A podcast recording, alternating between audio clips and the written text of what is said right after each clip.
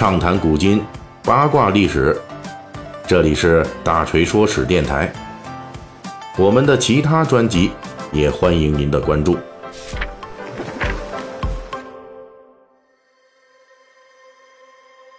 咱们上期这个《三国演义》呢，已经这个马上讲完啊，徐州割据的这个军阀势力了。但是我们呢，就专门开辟了一个题目，来讲述徐州地方豪强势力的代表人物陈登、陈元龙。我们说到这个人啊，胸怀大志，文武兼备，而且不太像当时很多世家大族子弟那样，因为家族垄断了地方州郡的人脉和人事，就可以高枕无忧啊，坐等高官厚禄了。陈登呢，是想做一番事业。只不过历史上的陈登没有等来大放异彩的机会，虽然在徐州地方经济治理中还算取得了很多的政绩，而且他两度击退江通孙氏的这个大举进攻，那陈登除此之外就没有什么机会来实现自己的匡扶社稷的志向和才能了吗？哎，确实是这样，这是一个挺遗憾的结果。为什么陈登没有这样的历史机会呢？大概有两方面的原因，一个直接原因就是啊，陈登寿命不太长啊，这哥们儿三十九岁那一年就去世了。那你想想，这三四十岁正是青壮年，正干活的时候，干事儿的时候，对吧？能做一番但是大事业，但是呢，这个生命却终结了。按照这个《正史三国志》关于，呃，神医华佗的相关记载，陈登在配合曹操。刘备彻底消灭吕布之后，在曹操安排下就赴任了广陵太守。就是在这个官职任上，陈登的病发作了。按照史料记载呢，这个病的表现就是当时陈登胸口憋闷，脸红厌食啊，于是就请神医华佗来给他诊治。华佗呢判断说这陈登体内有大量寄生虫，于是开药让陈登服下。这陈登喝了药之后啊，就吐出了大批的体内的寄生虫啊。按照华佗的说法呢，虽然这次呢把寄生虫给驱除了，但是还是有残余啊，没弄彻底，过段时间可能还要复发，到时候还需要寻找名医来诊疗啊。后来果然是陈登发病了，那这次因为华佗不在徐州啊，所以陈登没有找到名医来给他看病，因此就挂了。嗯。其实这华佗，你说说，你就给人家留个这个药方啊，怎么弄是吧？这个遵个医嘱，他如果真的犯病了，按照你这个，你这个方案来治治病，没准还能多活几天啊。也可能那个时候这华佗想的话，我这个秘方我不能外传啊，于是可能就没有给他留下来。那这后世学者呢，就根据这史料的描述，就进行了推测，认为这陈登啊，很可能得的是肝吸虫病。这是一种什么病呢？这是一种。这个寄生虫的这样的一种疾病哈，那么我们现代人也是有得的啊。其病源呢，可能是因为陈登喜欢吃淡水鱼制成的块，也就是淡水鱼制成的生鱼片啊。那这类淡水鱼的生鱼片呢，里面就含有这个肝吸虫，那是很容易传播给人类这种疾病。那么大锤曾经在我们这个《大锤说史》这个专辑里面啊，比较早的一期里面还说过这个事儿啊。就是一定，我们再次提醒大家，千万不要去吃淡水鱼的鱼生啊！要是想吃生鱼片，一定是海洋鱼类的才可以。哎，那咱们继续回到陈登这个个人健康方面啊，陈登回到陈登这本人的这个故事上。那说到这个他的健康方面的原因，呃，从当时的历史条件来说呢，啊，就算说他没有得病吧，恐怕留给陈登的历史舞台也不会太大了。因为当徐州落入曹操之手之后啊，为了保持对各个州郡地方豪强势力的高压态势，曹操一样是采取了可以限制甚至是压制徐州豪强地方势力的做法。就在陈登第二次在广陵大破孙吴军之后，正是陈登意气风发的时候。他曾经想过要经营徐州，最终动员大军是一举平定江南。不过他这个想法是不可能实现的。就在第二次击败孙吴军进攻之后，曹操就把陈登调离了徐州，然后呢，这个打发他去当东城太守了，等于说把他和这个与孙吴对峙的这个从这个前线上给撤下来啊。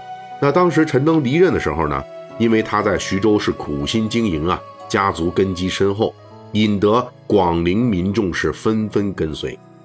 这固然证明了陈登的能力和人望，但是也印证了曹操的担忧。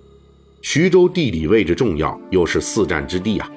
东汉末年，此地争夺可以说极为惨烈。无论如何，作为第四个接手徐州的诸侯，曹操都绝不会允许徐州出现一个强大的本土豪强势力的。因此，陈登即便是连续击败孙吴，他也不能在徐州继续待下去了。而陈登走之后呢，孙吴势力逐步的侵蚀徐州。到了陈登壮年去世的时候，赤壁之战爆发，孙吴势力已经做大，再难牵制了啊。历史记载啊，说曹操后来就后悔了，就曾经说：“哎呀，恨当初自己不能用陈登、陈元龙的计策啊，让他钳制住这孙吴，最终是导致养虎遗患。”那这儿呢，锤哥我要再多说几句啊，关于这个陈登壮志未酬、英年早逝哈，其实从后来的事态发展来看呢，未尝不是一件好事儿。为什么这么说呢？因为种种迹象表明，历史上的陈登。出身士族豪强，还是秉持着忠于汉室的理念啊！而且，即便是在曹操麾下，这陈登也公开对曾经的徐州之主刘备给予过极高评价。可以说呢，这人不仅是志向高远，而且没那么容易随波逐流，等闲还不肯服软儿啊！这种人就是跟曹操帐下的这个荀彧很像。到最后呢，曹操父子。要跟汉献帝来个总了断的时候，这陈登如果还活着，那他的下场也不会比这个被逼自杀的荀彧好到哪去。而陈登在后世诟病的曹操父子篡汉的这个过程曝光之前啊，就提前去世，反而呢是给他保留了一份好名声。从历史角度来说，陈登本人的历史遗憾，在东汉末年人才大量涌现并且高度浪费的这历史环境中啊。并不是特别起眼儿，不过到了两宋时期呢，作为宋人咏古的一个重要题材，那三国就成为众多文人作品的宠儿了。最出名的诸如苏轼的《念奴娇·赤壁怀古》，以及辛弃疾的这个《咏玉乐》啊，《京口北固亭怀古》等等。而令人印象深刻的就是在宋人歌咏三国的作品中，陈登的出镜率非常高。这是一个什么样的表现呢？就是在宋人的作品中啊，那比陈登更有戏份的，也就只有周瑜和诸葛亮。那为什么陈登会在一千年后一跃成为宋人歌咏题材中的重要人物呢？只要仔细分析一下，就会发现，宋代文学作品中，主要是南宋的作品特别推崇陈登，这与当时南北对峙、南宋积弱的军事形势啊有直接的关系。陈登所镇守的徐州本来就在南宋的对面，而陈登在历史上表现出的这种匡扶社稷的志向、文治武功啊卓越的这种才能，在江南地区啊本来就有较为悠久的民意基础，而在南宋面临存亡之际啊，这个陈登的志向与能力，自然就让南宋文人感同身受了，传为美谈。正如南宋诗人张孝祥在当时决定南宋命运的一场宋金采石大决战之后，听闻前线捷报啊，兴奋中就写下了“湖海平生豪气，关塞如今风景，剪竹看吴钩”。在南宋频繁的遭遇北方的金朝、元朝的猛烈武力攻击之际，当时南宋的知识分子是渴望报国，又渴望文治武功。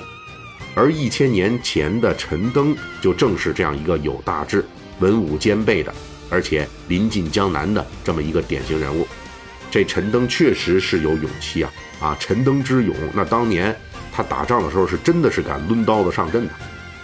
当初在两次对战孙吴军的时候，都是深入一线当指挥，无论是军阵布置还是战场指挥啊，都是恰如其分，不仅勇猛，而且异常的能够审时度势啊。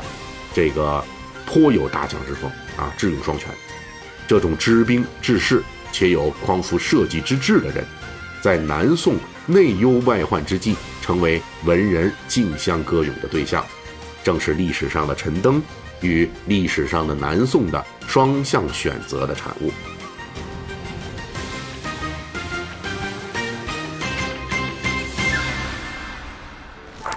本期大锤就跟您聊到这儿，喜欢听您可以给我打个赏。